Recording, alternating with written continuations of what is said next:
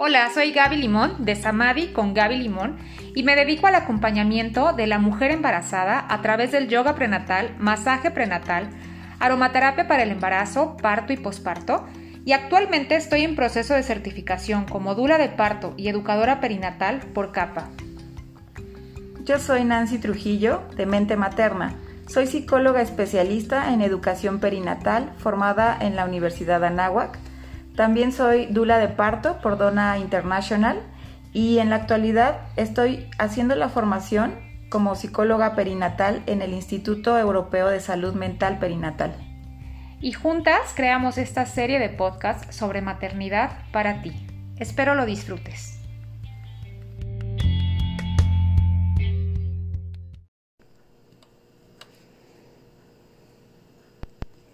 Hola, ¿qué tal? Soy Gaby Limón y estamos aquí, Nancy y yo, en nuestro tercer podcast para hablar acerca de otro tema que hemos mencionado muchísimo en los anteriores dos, dos podcasts que, hemos eh, grabado, y es acerca del parto humanizado.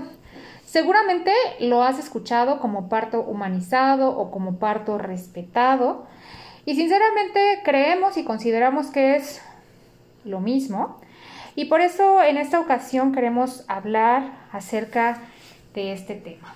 Así es que primero Nancy nos hará una breve definición de lo que es y cuáles son los puntos a considerar para que sea como tomado como un parto humanizado. Listo Nancy, pues te cedo los micrófonos. Muchas gracias Gaby, pues hola a todos, bienvenidos. Pues sí, efectivamente este término parto humanizado, parto respetado, lo podemos utilizar como sinónimos, como bien dices. Y y la verdad es que cuando, cuando escuchamos este término y no estamos pues del todo inmersos en el mundo de la maternidad eh, y, lo escuchamos por primera vez, pues puede resultar hasta un poco redundante, ¿no lo crees? No sé si a ti te, te ha pasado, pero a mí muchas veces me han llegado personas que me preguntan que por qué se utiliza ese término, si finalmente somos humanos que estamos naciendo, entonces pues no tendría por qué llamarse de otra forma, ¿no?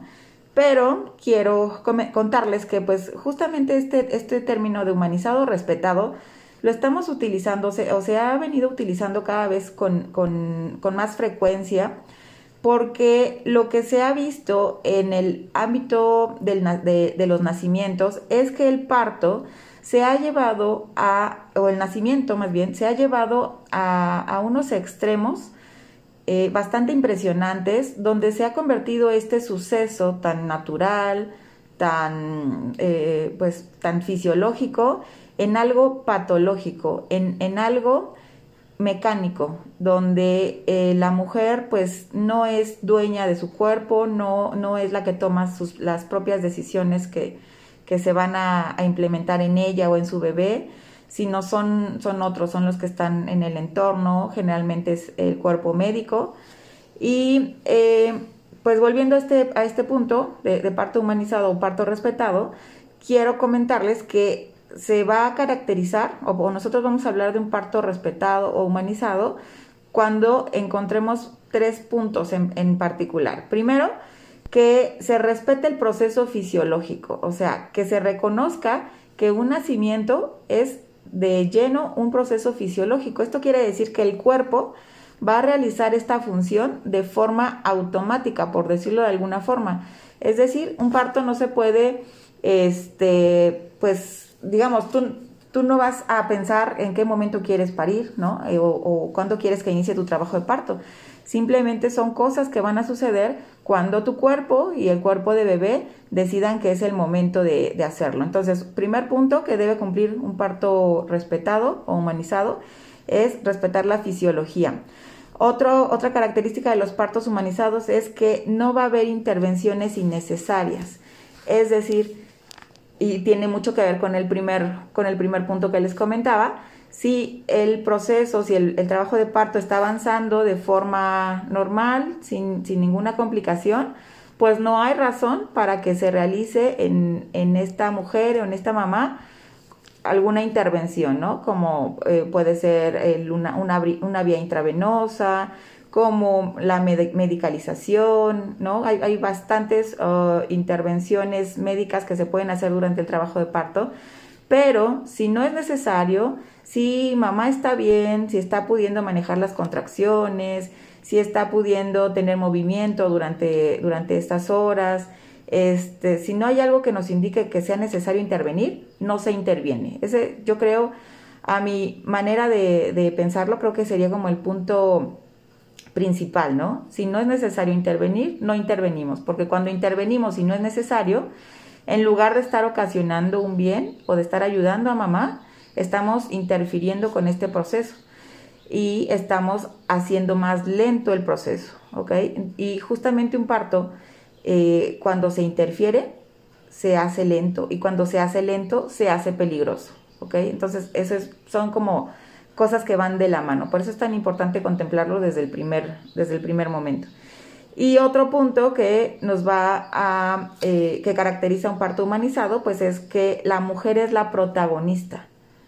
Es decir, mamá, la mujer que está pariendo, es la protagonista de todo. Ella y bebé son los encargados de ir dictando la pauta, de ir, uh, pues, eh, sobre todo eh, la mujer, de ir diciendo, de ir eh, pues mostrándole a, tanto al personal que está alrededor de ella, como a la pareja, como a los acompañantes, en qué posición se quiere poner, qué es lo que quiere hacer en ese momento, este, eh, también siguiendo su sensación, las sensaciones de su cuerpo, pues eh, cómo, cómo, está manejando las contracciones, cuando llega ya el momento de pujar, pues ella es la que va a indicar que ya, ya es momento de pujar, que ya tiene ganas de pujar y no son los externos los que le van a indicar qué es lo que tiene que hacer o en qué momento hacerlo, ¿no?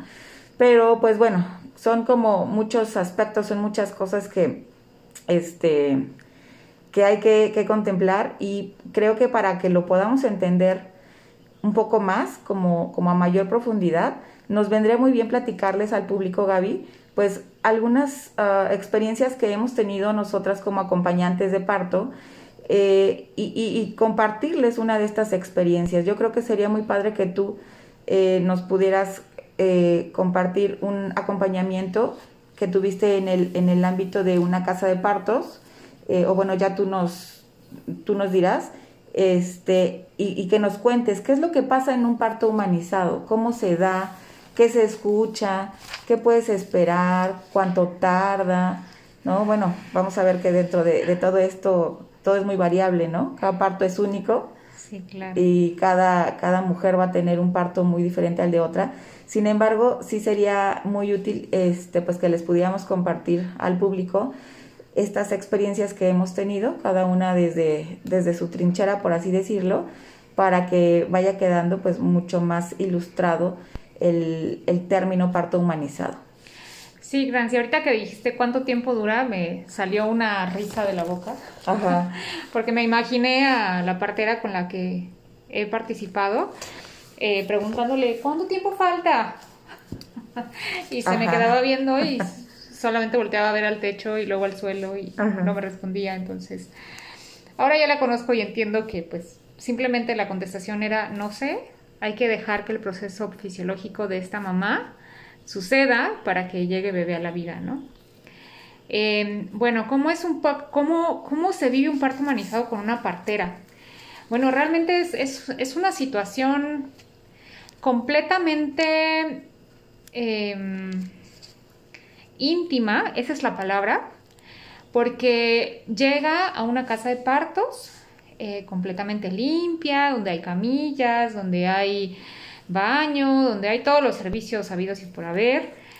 Eh, bueno, antes que nada hay que hablar que una partera recibió una capacitación, o sea, que tiene una autorización por parte de Secretaría de Salud, que lleva años practicando la partería, que no es como, ay, quiero ser partera y uno, dos, tres, pues se convirtió en partera, que es algo que incluso se va dictando de generación en generación. Y cuando llega la mamá, por lo general siempre llega en la fase activa, siempre se le pide que la mamá llegue en la fase activa, ¿por qué? porque entre menos tiempo pase la mamá fuera de su zona de amor, de confort, de, su casa, de sus olores, de sus sabores, de su gente, de la calidez, es, es, mucho mejor para el, para, el, para, el, para el parto. Entonces llega, llega la mamá, se le da la bienvenida. y por lo general siempre llegan hablando todavía las mamás y entonces yo ya estoy ahí esperándola, la mamá. Y se empieza a tener comunicación con esta mamá para, preguntarle cómo quiere estar, dónde se quiere sentar, si quiere caminar, si quiere tomar agua. Siempre se les pide que lleven alimentos, que lleven electrolit, que lleven sueros naturales, para que todo el tiempo la mamá se esté nutriendo y jamás se quede sin energía. En todo momento, bueno, yo estoy acompañando a la pareja, si la pareja quiere estar ahí, que por lo general sí quiere estar ahí, y la partera simplemente está observando cómo se está desenvolviendo el parto. Puede ser que la partera tenga que atender a otra persona, alguna consulta y la atiende. Y cada cierto tiempo se le van tomando sus signos vitales, simplemente su presión arterial, su temperatura, su oxígeno y por medio de un pequeño em, eh, aparatito eh, se le va tomando la frecuencia cardíaca del bebé. Entonces, todo eso se va haciendo más o menos cada media hora para ir monitorizando al bebé y eso es todo lo que se hace por parte de la partera se van cambiando de posturas, se le permite que se le dé masaje, se permite poner la música que la mamá desee, se le permite em, poner eh, las frases que ella elija poner en las paredes. Em, y se va realizando en caso de que la mamá haya elegido tener una alberca dentro de la habitación, se empieza a colocar la alberca para parto. Y en determinado momento, cuando la partera ya lo autoriza, ella sabe en qué momento es lo indicado, la mamá se puede meter. No se mete antes la mamá, o sea, no es como un proceso de inicio el trabajo de parto y me meto porque resulta ser muy cansado para las mamás si te metes antes de tiempo. Y muchas veces las mamás se terminan cansando y ya no se puede eh, como terminar este proceso de parto. Eh, la, partera jamás toca a la mujer, jamás se le hace una revisión para ver cuántos centímetros tiene. Apenas se utiliza un espejo para ir viendo la apertura que hay en la, en la mamá, pero sin tocar absolutamente nada. Em, estos procesos pues van a durar lo que tengan que durar. Puede ser que llegues de día y salgas de madrugada siempre preguntándole a la mamá qué es lo que necesita, si necesita luz tenue, luz fuerte y qué, qué es lo que está necesitando ahí. Siempre la, la, partera, la ayudante de la partera, que es un aprendiz, y pues yo acompañando a la mujer en todo momento por si quiere hacer pipí, por si quiere hacer popó, y bueno, completamente dejándole a la mamá que ella determine el ritmo del nacimiento de su bebé. Em, la partera va tomando estos, em, signos vitales para, para determinar si todo está bien y dando completamente todo el tiempo necesario para que suceda el nacimiento. Una vez que nace el bebé, sucede algo que ha sido de las cosas más hermosas que he visto. La verdad es que, híjole, se me llena el corazón de emoción de contárselos. Em, claro, Ah, sabemos diferentes personalidades, pero una vez que nace el bebé, se permite que la placenta nazca ella sola eh, y después de que nace sola esa placenta se pone en una bandeja y se deja completamente conectada con bebé. El bebé ya está en el pecho de mamá, el bebé ya muchas veces ya está mamando eh, del pecho de mamá y una vez que ya nació esa, esa placenta, se le realiza un masaje que yo lo conozco como masaje maya, que lo que hace es ayudar a que todos los loquios salgan de una forma mucho más rápida. Incluso las mamás comentan y dicen que se siente cuando se está haciendo el barrido y cuando sale el, el como, me imagino que como un chorro de sangre, como un flujo muy abundante, cuando está, está dando el masaje. Y posteriormente de eso, o sea, la placenta se tarda como una hora en nacer, y después de que ya nació la placenta, tal vez otra media hora, el cordón umbilical deja de, deja de latir, ya deja de estar eh, llenito de sangre, cambia el color. Y es entonces cuando se da el, el, corte del cordón umbilical y bueno, la pareja ahí decide si quiere que se haga un corte con un cuchillo de obsidiana o con un bisturí. Cada quien va a elegir qué hacer y se da el corte del cordón umbilical. Después se da se hace la cauterización del cordón umbilical Y bueno, se hace un rezo de parte de todos, nada que tenga que ver con la religión, más que nada es un agradecimiento por el nacimiento de ese bebé, por el alma de ese bebé que llegó a la vida. Y después de eso, pues bebé y mamá se quedan ahí juntos a pasar la noche, absolutamente y solamente acompañados por papá, mamá y bebé. Y al otro día em, se le permite a la mamá regresar a su casa. Lógicamente se hace eh, todo el chequeo de bebé, la partera tiene la capacidad de poder hacer el chequeo de bebé, de medirlo, de pesarlo, de em, tomarle también sus signos vitales para verificar que todo está bien. Y eso ha sido uno de los regalos más maravillosos que he podido observar, el ver el nacimiento tan respetado, tan amado, tan conectado con la tierra. Esa ha sido mi, mi experiencia y se me ponen los pelos chinitos y me lleno de emoción y me dan ganas de llorar. Y esa ha sido mi experiencia con este parto, pues parto humanizado en una casa de partos. Oye, Gaby, ¿y cómo ves bueno, es que ahorita con este relato tan bonito que nos haces, me saltan a la, a la cabeza dos, dos palabras, paciencia e intimidad, ¿no? Como que justamente son, son esas dos, esos dos aspectos que estuvieron presentes durante todo esto que nos estuviste contando, que obviamente nos lo contaste súper súper rápido, ¿no? ¿Cuántas horas se llevó ese parto, te acuerdas? Sí, fueron híjole, yo ya haber llegado como a las 10 de la mañana y el bebé nació a las 11, 11, 26, 11, 13, me acuerdo. O sea, más de 12 horas. Más de 12 horas y ya llegó en fase activa. Y llegó en fase activa. O, sea, eso quiere decir que esa mamá estuvo ya varias horas en su casa con un trabajo de parto, manejando las contracciones, ¿no? Todo eh, eh, ella con, con ese, ese control este, pero bueno, ya la parte que a ti te tocó fue, fueron más de, más de 12 horas. Entonces, ¿cómo, qué, qué hermoso es ver, escuchar, pues, que en, que en un evento tan importante para, para una mujer, para un bebé, por supuesto, para un papá, este, pues lo que esté rondando el ambiente sean estas dos cosas, paciencia e intimidad. Porque justamente ahorita que comentabas, eh, cuando, cuando pasa, sucede este cambio, ¿no? De que la mujer está, de que la mamá estaba viviendo el trabajo de parto en casa y llega el momento en el que se tiene que ir a la casa de partería o dependiendo del lugar en donde sea el nacimiento, ¿no? Pues e, en esta ocasión fue una casa de partería, puede ser ir al hospital o la otra opción es también que las, la mujer se quede en su casa, ¿no? Y que sea la partera o, o los médicos los que vayan a, a acompañar el parto ahí en casa.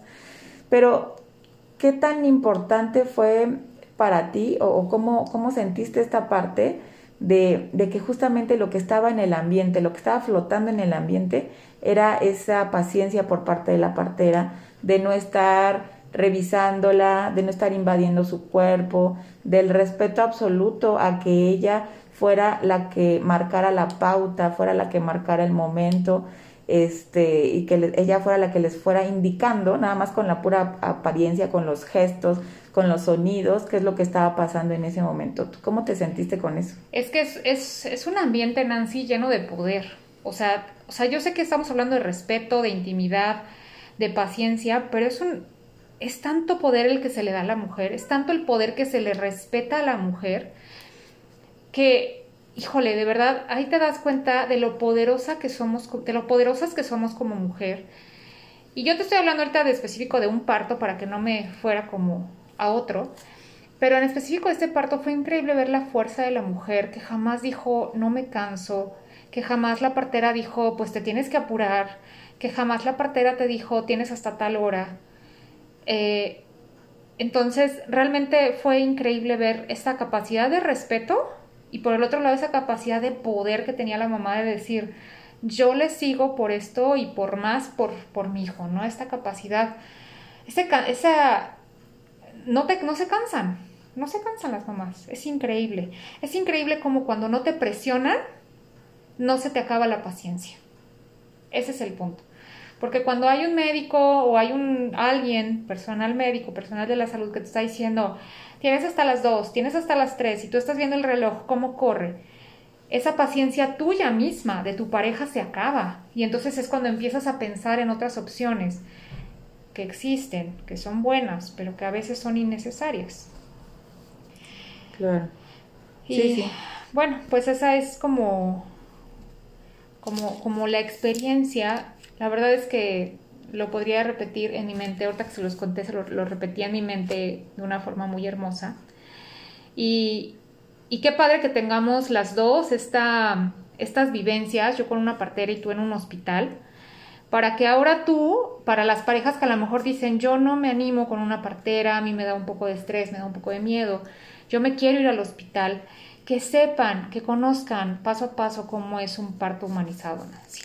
Claro, en, en un ambiente hospitalario, ¿no? Ahora, ahora vamos a trasladarnos de una casa de partería a un hospital. Bueno, pues a mí eh, les voy a compartir una experiencia de un, de un parto que, que, acompañé hace, hace, pues tiene un poquito más de un año. Acompañé a esta pareja que me, me, me contactaron para un curso de educación perinatal, para un curso de preparación para el parto. Este, ellos ya estaban pues como en la semana 35, 36 ya de, de, embarazo, entonces ya nos quedaba como poquito tiempo, ¿no? Tomaron un curso conmigo y después de eso pues decidieron que querían que los acompañara para el nacimiento de su, peque de su pequeña, era, es una niña preciosa. Y pues estos chicos venían ya como con una idea de que querían hacer las cosas de alguna forma diferente. No sabían qué, pero sabían que querían algo diferente, ¿no? Como que no querían entrar en esto, en esto que les decía, como en esta parte mecánica de vas, llegas al hospital y que hagan lo que, lo que tengan que hacer, ¿no? Sino esta pareja venía como ya con, con esta espinita de querer ser más partícipes de todo este proceso que estaban eh, viviendo y que estaba, bueno, eh, la, la, parte del embarazo que estaba ya pues eh, por llegar al final. Y entonces contactamos ahí en, en, ese momento y pues como que muy rápido ellos se dieron cuenta de lo que querían, de lo que querían era un parto humanizado, un parto respetado. Este, contactaron con un médico con el que yo suelo trabajar este, muy, muy seguido, porque justamente ve, ve que importante saber como el, eh, las características de las personas con las que trabajas. Pues este médico afortunadamente es un, es un médico joven, pero sorprendentemente tiene toda la apertura y toda la disposición para eh, eh, atender o para acercarse al parto desde esta perspectiva, desde esta filosofía. Este, no, digamos que no tenemos un concepto o una definición como tal cual de lo que es un parto humanizado y a mí me gusta manejarlo más como, como, como una filosofía, ¿no? Como una forma de hecho de ver de ver no solo el nacimiento, sino la vida, la vida en general. Y este, este médico con el que sucedió este parto, pues tiene toda esta apertura y este, esta sensibilidad. Creo que es mucho tener sensibilidad para, para permitir que el proceso suceda sin, sin que tú intervengas, ¿no? Y bueno, se llegó el día del parto, este, me, me contactaron, ¿no? Que ya estaban dirigiéndose al hospital, de que después ya tuvieron la revisión con el médico y el médico les indicó que sí ya estaban en, trabajo de parto. Y en el tiempo que, me tomó trasladarme para con ellos, las contracciones iban pues eh, digamos que a un buen ritmo, ¿no? Este, presentándose un poquito más intensa, intensas cada vez, con menos tiempo entre una y otra. Y eh, llegamos, llegué ya a, acompañar a esta pareja, estuvimos este, los tres en la habitación, ellos ya estaban, yo, yo llegué, llegó después el médico a, hacer, a, ver a esta mamá, la, la, revisó, no le hizo un tacto, simplemente la revisó, revisó la frecuencia cardíaca del bebé, le, puso el monitor fetal en la pancita para escuchar los latidos del bebé por unos 10 minutos aproximadamente, porque esto es muy importante que el monitoreo sea intermitente. Esto quiere decir que se, se, se, mide unos minutos y después ya se le quita el monitor a mamá para que pueda volverse, volverse a parar, este, caminar, ponerse en las posiciones que quiera, etcétera, ¿no? Em, todo, todo iba marchando bien, bebé con frecuencia cardíaca bien, mamá muy bien, muy animada. El estado de ánimo es súper importante este, en, en, la mamá y en la pareja, ¿no? Entonces estos chicos estaban, pues la verdad, como muy contentos, muy tranquilos de que, de que esto ya había comenzado. Y pues así pasaron las horas, la habitación se fue haciendo cada vez más oscura, ¿no? Ahí, pues por supuesto que la que dicta la, lo que se tiene que hacer es mamá, ¿no? Siempre les pregunto cuando llegamos a la habitación qué es lo que quieren, si quieren luz, si quieren oscuridad, si bajamos las persianas, el ambiente que ellas quieran, ¿no? Casi siempre todas dicen que quieren bajar las persianas, luces tenues o a veces hasta hemos estado en completa oscuridad este, eh, así fueron pasando las horas, esta mamá se, se movía, hacía ejercicios con la pelota, em, estaba eh, tomando líquidos, de repente comía unas, algunas semillas. Eh, y de repente el, médico, el doctor nos iba a visitar, ¿no? Como cada cierto tiempo, pero pues no hacía mayor intervención más que volver a escuchar a bebé, lo escuchaba todo perfecto, mamá perfecta y se volvía a retirar, ¿no? Él estaba cerca, digamos, estaba en la sala de médicos, pero no, no se quedaba ahí todo el tiempo en la habitación, solamente, de, de hecho, durante todo el trabajo de parto solamente fuimos los tres, ¿no? El, papá, la mamá y yo. Em, la, eh, no había como, pues, enfermería, la verdad también se, sabían que estábamos teniendo este que estaba en trabajo de parto y el doctor les hizo la indicación de que hubiera el menor número de, intervenciones de su parte, que no era necesario, y entonces en ese sentido también fueron muy respetuosas. Y este, así siguieron pasando las horas y las contracciones se fueron haciendo más intensas. Eh, de repente tuvimos que apoyarla, tanto el papá como yo, en presionar un poquito más la cadera cada que venía la contracción era, era muy fuerte el dolor en la cadera y entre los dos hacíamos un, un masaje y una presión en ciertos lugares que a ella le, le, le hacía mucho más manejable la contracción. Y así fue, fueron pasando más horas y de repente llegó un punto donde esta mamá dijo que quería que el doctor la revisara porque sentía que, que algo estaba pasando. Y sí, inmediatamente fue el, eh, el doctor, la revisó, fue como de los pocos tactos que le hizo. Y pues para sorpresa de todos, más de ella, no nunca se me va a olvidar su cara, ¿no? Cuando el doctor le dijo que ya estaba completamente dilatada. O sea, que ya estaba en la, en la última parte del trabajo de parto. Pero te juro que nunca se me va a olvidar esa cara de, esa carita de sorpresa, sus ojos grandotes.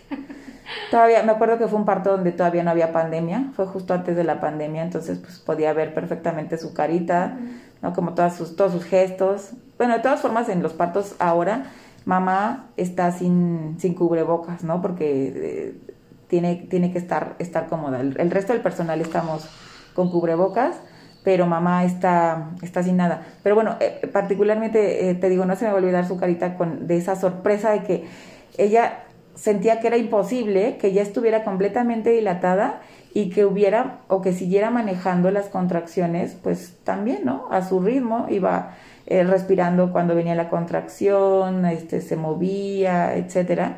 Entonces, como que en su mente sentía que todavía faltaban muchas horas por delante, ¿no? Seguramente por estas historias que, que, que nunca faltan, ¿no? De estos trabajos de parto tan terribles o de estos dolores tan terribles que, que es imposible soportar y toda esta historia obscura que nos cuentan alrededor del nacimiento.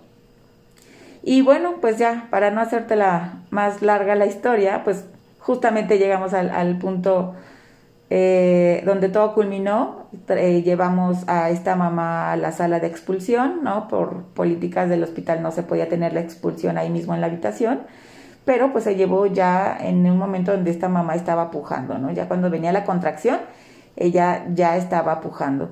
Y el, el, el parto, el, la expulsión, la fase de expulsivo fue bastante rápida, ¿no? Fueron unos cuantos minutos, salió bebé, él, por supuesto estaba, estaba yo, por supuesto estaba el papá ahí al lado de ella, ella estaba completamente consciente porque nunca hubo ninguna epidural, ningún tipo de analgesia, no estaba conectada al suero, a la vía intravenosa, ¿no? Nunca la canalizaron, se podía mover libremente. Y sale, nace, nace la nena, e inmediatamente se la pasan al, a la mamá, se la pusieron en el pecho y ella pues pudo ahí en ese momento tener ese contacto oportuno con su nena. Y pues fue muy hermoso, ¿no? Porque eh, a pesar de estar en un, en un quirófano, pues como que todo eso se te olvida, ¿no? Se te olvidan las batas, se te olvida el, instrumental que está por ahí, se te olvida la luz, porque ese, esa bebita fue a dar al pecho de su mamá y estaba también ahí el papá y pues los tres es, es increíble ver cómo se funden en esta alegría que contagian a todos los, a todos los que estamos ahí, ¿no? En esta, e, e, en esta euforia de, de ambos, de, de, por fin conocerla, de tocarla, de ver, de ver cómo es, de escucharla, escuchar su llanto. Y pues también aquí hay un dato curioso, ¿no? Los, los bebés que pasan inmediatamente al pecho de mamá, que son sostenidos por mamá o por papá, lloran muy poquito, ¿no? Lloran muy, muy poquito y a veces ni lloran.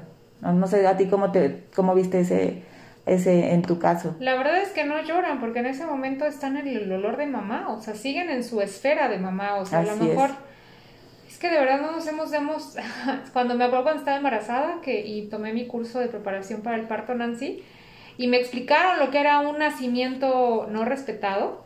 ¿Cómo me acuerdo que me le quedé viendo a mi dula y le dije, no inventes, es como si te invitaran a una fiesta, te abren la puerta, entras y te empiezan a golpear.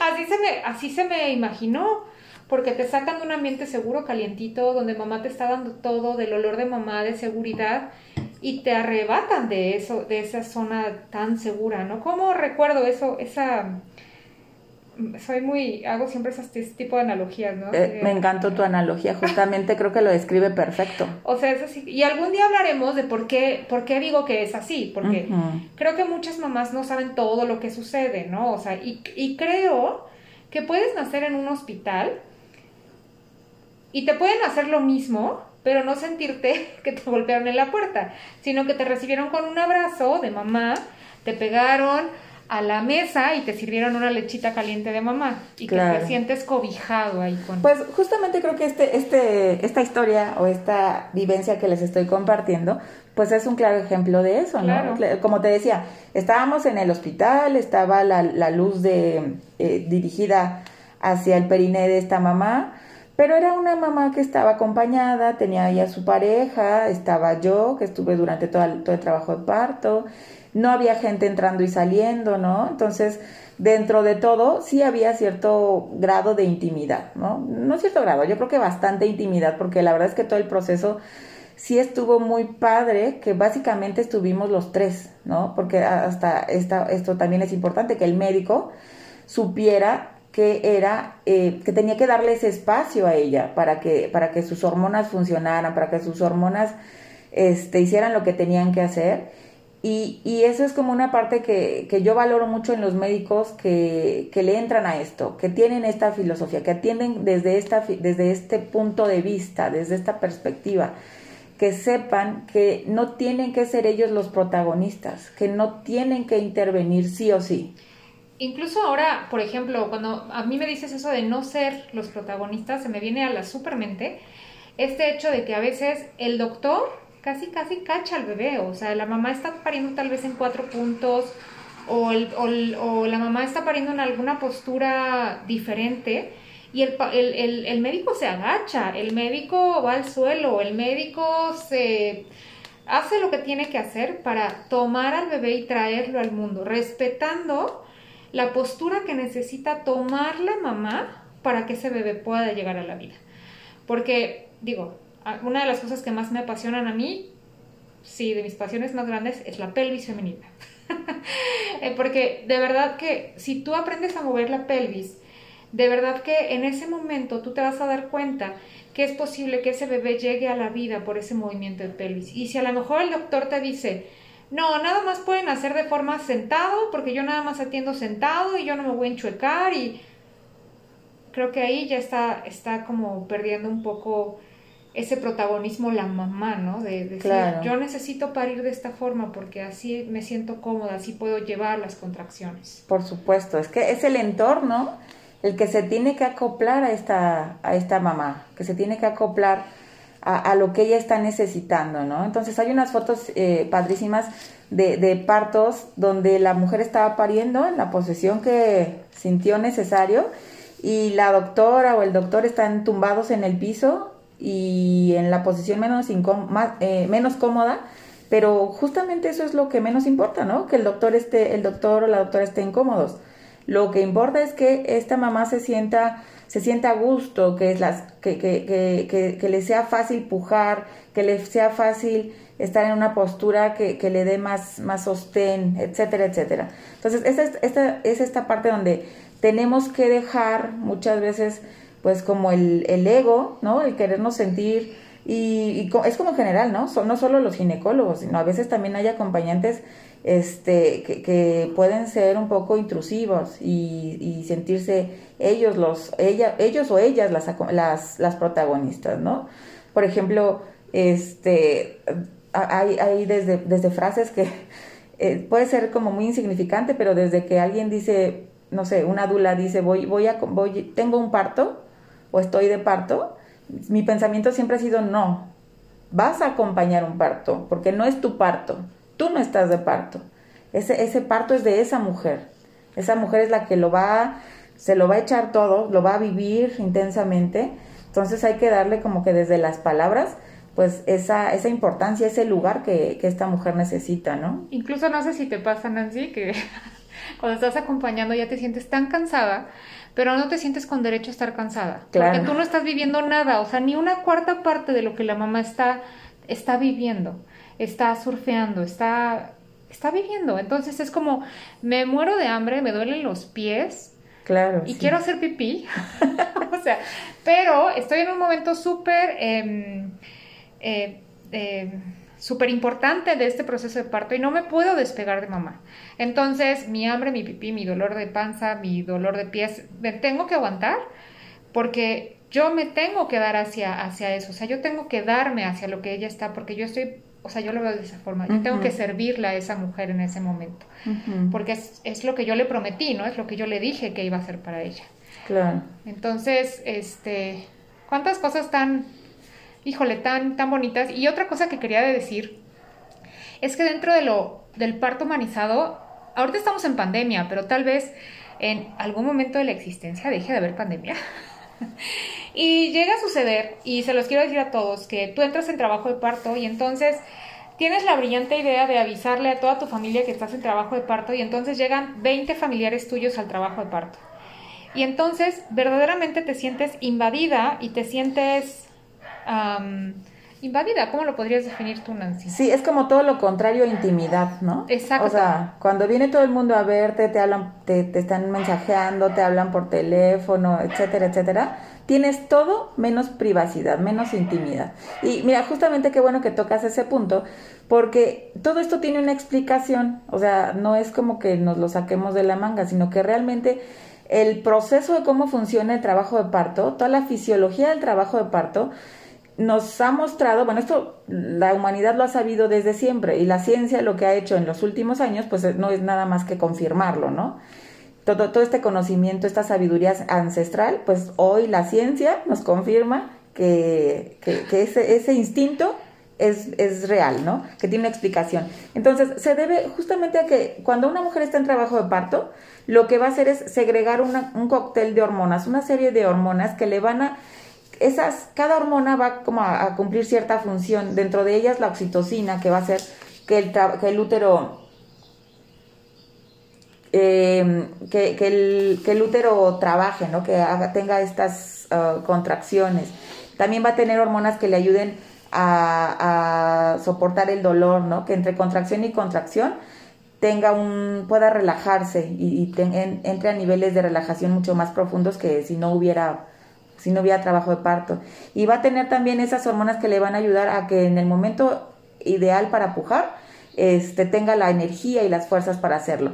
Y justamente, eh, creo que ya les había hablado de él, pero Michel Oden, ya les había dicho, creo que tienen que, si pueden conseguir libros de él, si les interesa el, parto humanizado, si les interesa la parte mamífera de, de, de nosotras al momento de parir, consíganse libros de él, pero bueno, este, este eh, obstetra francés lo que dice o, lo que aporta de forma muy linda a esto es que pues los humanos o las mujeres que estamos en trabajo de parto, pues somos mamíferos.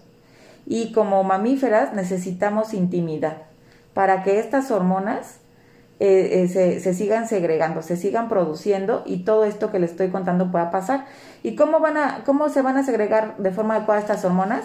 Con intimidad, número uno, o sea, sin personas que estén alrededor de nosotros, ¿no? Sin la enfermera que esté entrando a preguntarnos a cada rato, este, cuál fue nuestra última fecha de regla o etcétera, etcétera.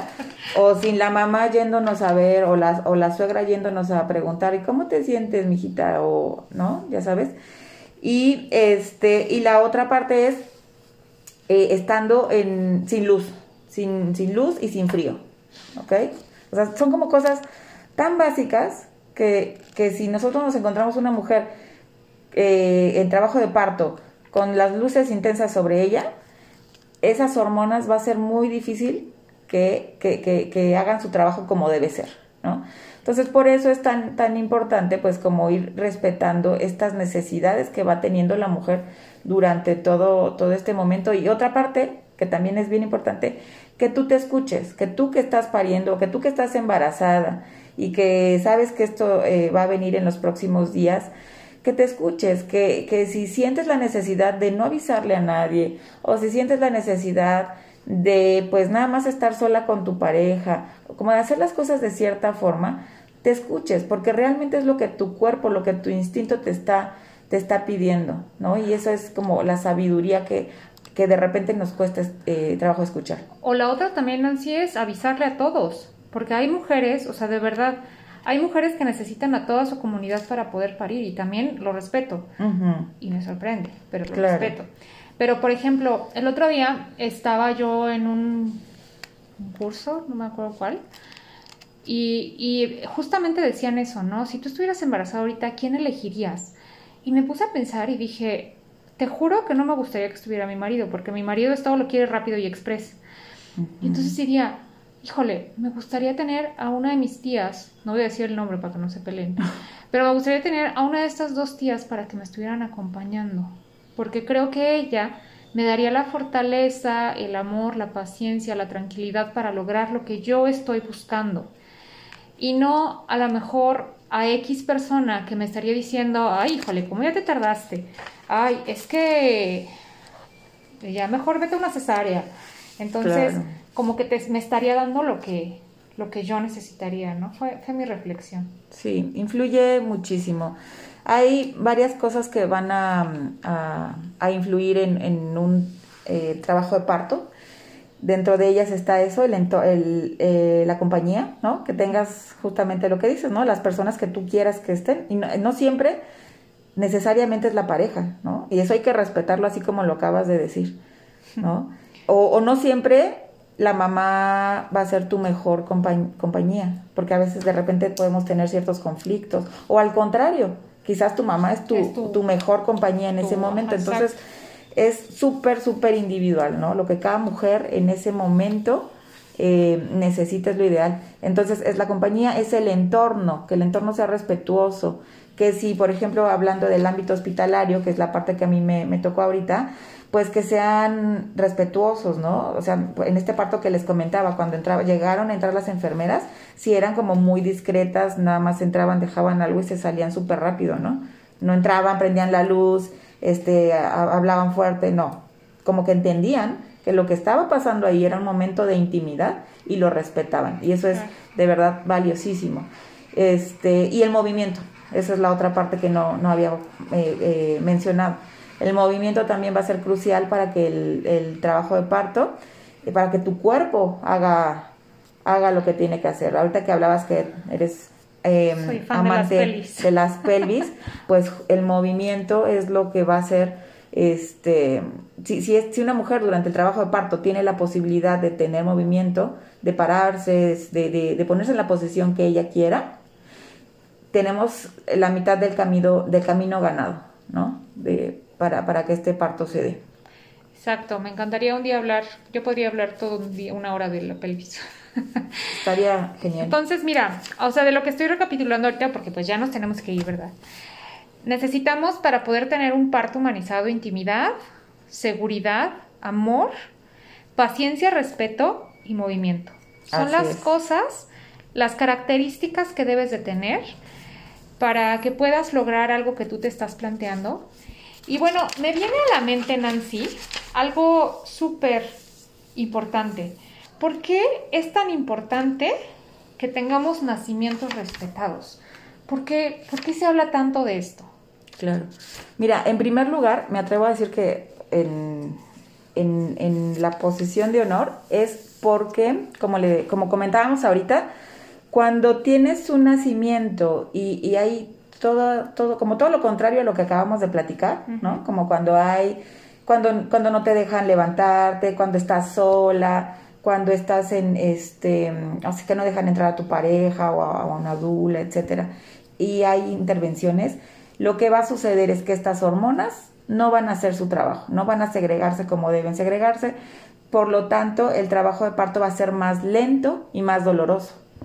Entonces, como les decía hace un momento, cuando tú intervienes y no es necesario, estás haciendo que esto se, se vuelva más lento y por lo tanto peligroso. Entonces, es importante el parto humanizado o parto respetado, porque de esa forma le estás asegurando a las, a las mujeres y a los bebés que van a tener un parto un, parto seguro, un nacimiento seguro, ¿no? Fíjate nada más en este dato. La OMS dice que eh, al año, a, nivel mundial, tenemos 140 millones de nacimientos. Y que de esos, ciento, eh, que esos 140 millones de nacimientos, la gran mayoría son, son en mujeres que no van a presentar ningún riesgo, que no, que no existe ningún riesgo para que eso, eso desencadene en un parto. O sea que de esas 140 millones, solo el 10 o el 15% va a necesitar una intervención o una cesárea. Entonces, en el, en el resto de, la población que no lo necesita, cuando tú intervienes sin, sin ser necesario, le estás aumentando el riesgo, le estás haciendo ese evento fisiológico natural y que no tenía ninguna razón para complicarse ni ningún eh, como rasgo de peligro, le estás agregando nada más por esa intervención, por esa mínima intervención, un, porcentaje de, peligro, de riesgo. Entonces, de entrada, eso es el, número uno. Y por supuesto, la, parte, eh, la parte emocional, la parte psicológica no es menos importante, sin embargo, lamentablemente es como la que menos, eh, la que menos se ve, ¿no? pero es sumamente importante que una mujer durante su trabajo de parto, durante el nacimiento de su bebé, que ojo, también puede ser una cesárea respetada o una cesárea humanizada. Este, pero bueno, el, punto es que esta mujer durante el nacimiento de su, de su bebé se sienta respetada, se sienta que fue tomada en cuenta, que sus decisiones fueron tomadas en cuenta y que fue ella la que, este, que de una forma activa tomó las decisiones en esto. ¿Por qué?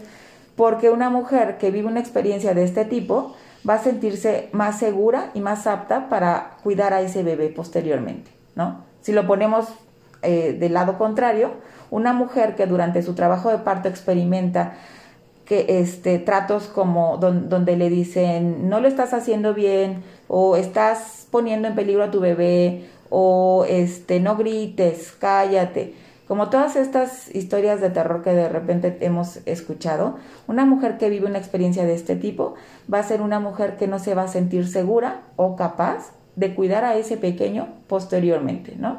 Y puede, pues por supuesto, desencadenar este, desde trastornos por estrés postraumático hasta hasta depresiones postparto, ¿no? Entonces es sumamente importante el tipo de vivencia que tenemos en, en, los nacimientos de nuestros hijos, pero pues para poder llegar a este punto, primero necesitas pues informarte, ¿no? Entonces ahorita como lo decías, eh, cuando, ah, ahorita que retomaste los puntos, ¿no? De intimidad, seguridad, amor, eh, paciencia y respeto, es, eh, son, son puntos claves para, para que sepas cómo buscar, qué tipo de atención buscar, ¿no? Si bien puede ser en el ámbito hospitalario, en el ámbito de casa o en una casa de partería, pues que sepas que, va, que el mejor lugar para tener a tu, a tu bebé es donde tú te sientas segura, donde sientas este, que vas a estar, que vas a ser más respetada y que vas a estar mejor acompañada, no importa cuál sea, eh, la que lo decide eres tú,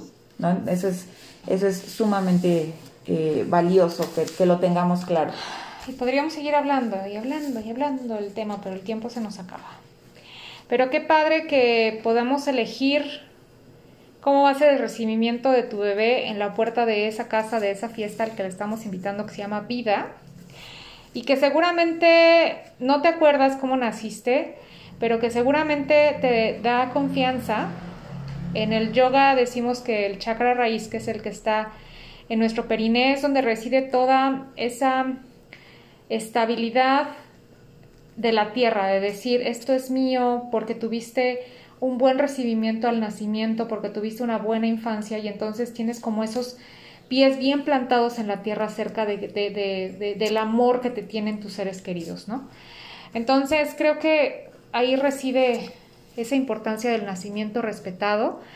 Y también decirles que en caso de que no se logre tener un parto, que también siempre pregunten a este médico si realiza o si sabe lo que es una cesárea respetada, humanizada, que tú mencionabas, que lógicamente no vas a tener libre movimiento ni muchas de estas situaciones, pero va a ser una cesárea en donde incluso hasta muchos médicos te piden que pujes al momento que va a salir el bebé y también te ponen al bebé en tu pecho de inmediato o... Mm, Hay corte tardío de cordón umbilical el contacto inmediato que mencionas, la lacta, el, el bebé comienza a lactar, ¿no? los cirujanos pueden estar terminando la, la, operación y bebé ya puede estar ahí investigando eh, el, pecho de mamá. Exacto, así es. Eh, las luces también tratar de que sean un poco tenues, ¿no? Como que no estén dirigidas a la cara de mamá. Por supuesto tiene que haber luz en el área de la cirugía, pero en el, en, en el resto tratar como de, de, de tener un poco más la luz tenue, puedes tener música, ¿no? En el, en el quirófano. Entonces, es como tratar de llevar todo este escenario que tú te planteas en, para un parto humanizado, llevarlo también al quirófano, con sus respectivas este, modificaciones, pero respetando, eh, em, eh, no, no, no podemos perder de vista que lo más importante es que tú te sientas partícipe en esas decisiones, que sea como se vayan dando las cosas, ¿no? Porque eso se los comentábamos, me parece, en, el podcast pasado. Eh, finalmente son los bebés que son los que deciden cómo van a nacer, ¿no? Y nosotros podemos hacer muchos planes y lo mejor que podemos es hacer esos planes y tener opción A, opción B, opción C para que, este, pues, llegado el momento, se, se, culmine como, como el pequeño lo, o pequeña lo decidan pero siempre tú sintiéndote partícipe en todo momento de las decisiones que se están, que se van tomando, ¿no? Y finalmente, este, no sé si ya se los había comentado, pero hay un estudio donde hablan, eh, observaron justamente esto, ¿no? Preguntaron a las mamás qué tan satisfechas se sentían con el nacimiento de sus bebés y lo que encontraron fue que la mayor parte de las mujeres se sentían satisfechas sin importar si había sido parto cesárea, o sea, no importaba cómo había sido el, eh, el, nacimiento. Lo que, lo que importaba para ellas era que en el proceso se sintieron tomadas en cuenta, ¿no? A las que reportaron menores índices de satisfacción con los nacimientos eran las mujeres a las cuales no se les había tomado en cuenta durante los procedimientos, este, no habían estado acompañadas, ¿no? Como todo, todo este aspecto. Entonces, vean qué importante es saber pues, eh, pues todos estos aspectos para que finalmente seas tú y tu pareja los que decidan en qué lugar se van a llevar las cosas o creo que se van a llevar las cosas lo más apegada, apegadas a lo que estoy buscando, en donde creo que voy a tener ese, ese, ese respeto, ese, esa intimidad, esa paciencia de las que les estábamos hablando ahorita. Y que se vale cambiar en cualquier momento. Ahorita tengo una chica que está a punto de dar a luz. No puede ser un parto porque, por la posición de bebé, pero la verdad es que el trato que está recibiendo la gineco es, es, bastante pesado. Ella no vive en Puebla, es en otra ciudad. Y lo que yo siempre le he manejado, tú puedes cambiar en cualquier momento de médico. O sea, en cualquier momento, porque tienes que llegar a uno en donde te sientas bien, donde te sientas segura. Creo que la seguridad es lo más, lo más importante. Fíjate, ahorita que nos das ese ejemplo, yo también tengo una, una mamá que está este, ya en días del parto y también su bebé viene en una posición, eh, viene de nalgas, pero a diferencia de esta ginecóloga que tú comentas, el ginecólogo de esta, de, de esta mamá le está dando pues como todas las opciones, ¿no? Ya le dijo que se pueden esperar hasta el último momento, que no hay prisa, que le dé tiempo al bebé, que hasta en el último momento todavía se puede acomodar y si no, todavía hay unas técnicas, unas maniobras que él ya en, en el hospital puede hacer, ya en trabajo de parto, para tratar de acomodar al bebé, ¿no? Entonces, ve esta diferencia de un profesional de la salud que presiona, que, que no da espacio, que no da... No, y da miedo. Ajá. Te da miedo, te da inseguridad, te da... Al otro, ¿no? Que esta, esta mamá por su parte, pues está muy tranquila, o sea, sabe que eh, necesita que el bebé se mueva, pero sabe que se le está dando chance hasta lo último. Claro. ¿No? sí, y que, que, se está respetando por completo. Y aparte hay otra cosa bien importante, lo que yo siempre les manejo, ok, no pueden hacer por, por parto, ¿por qué no esperas a que se desencadene el trabajo de parto? Si todo está bien, ¿por qué no esperas a que se, desencadene? Así es, eso es, eso es también fundamental. Entonces, bueno, pues realmente creo que vamos a terminar. Vamos a terminar con este, con este capítulo. Nos encantaría que nos dijeran qué quieren escuchar, qué quieren conocer, de qué les gustaría que les platicáramos. Eh, que nos compartieran, por favor, que los que compartan este, este podcast con otras mamás que conozcan, que estén viviendo, eh, este, que estén viviendo embarazos y que estén dudosas de cómo va a ser el nacimiento de sus bebés. Pues fue un gusto, Gaby, como siempre. Em, seguimos aquí con, con estos temas que esperamos sean de su interés y pues nos estamos escuchando en el siguiente. Muchas gracias a todos, bendiciones. Bye. ¿Yo puedo hablar? De hecho, no.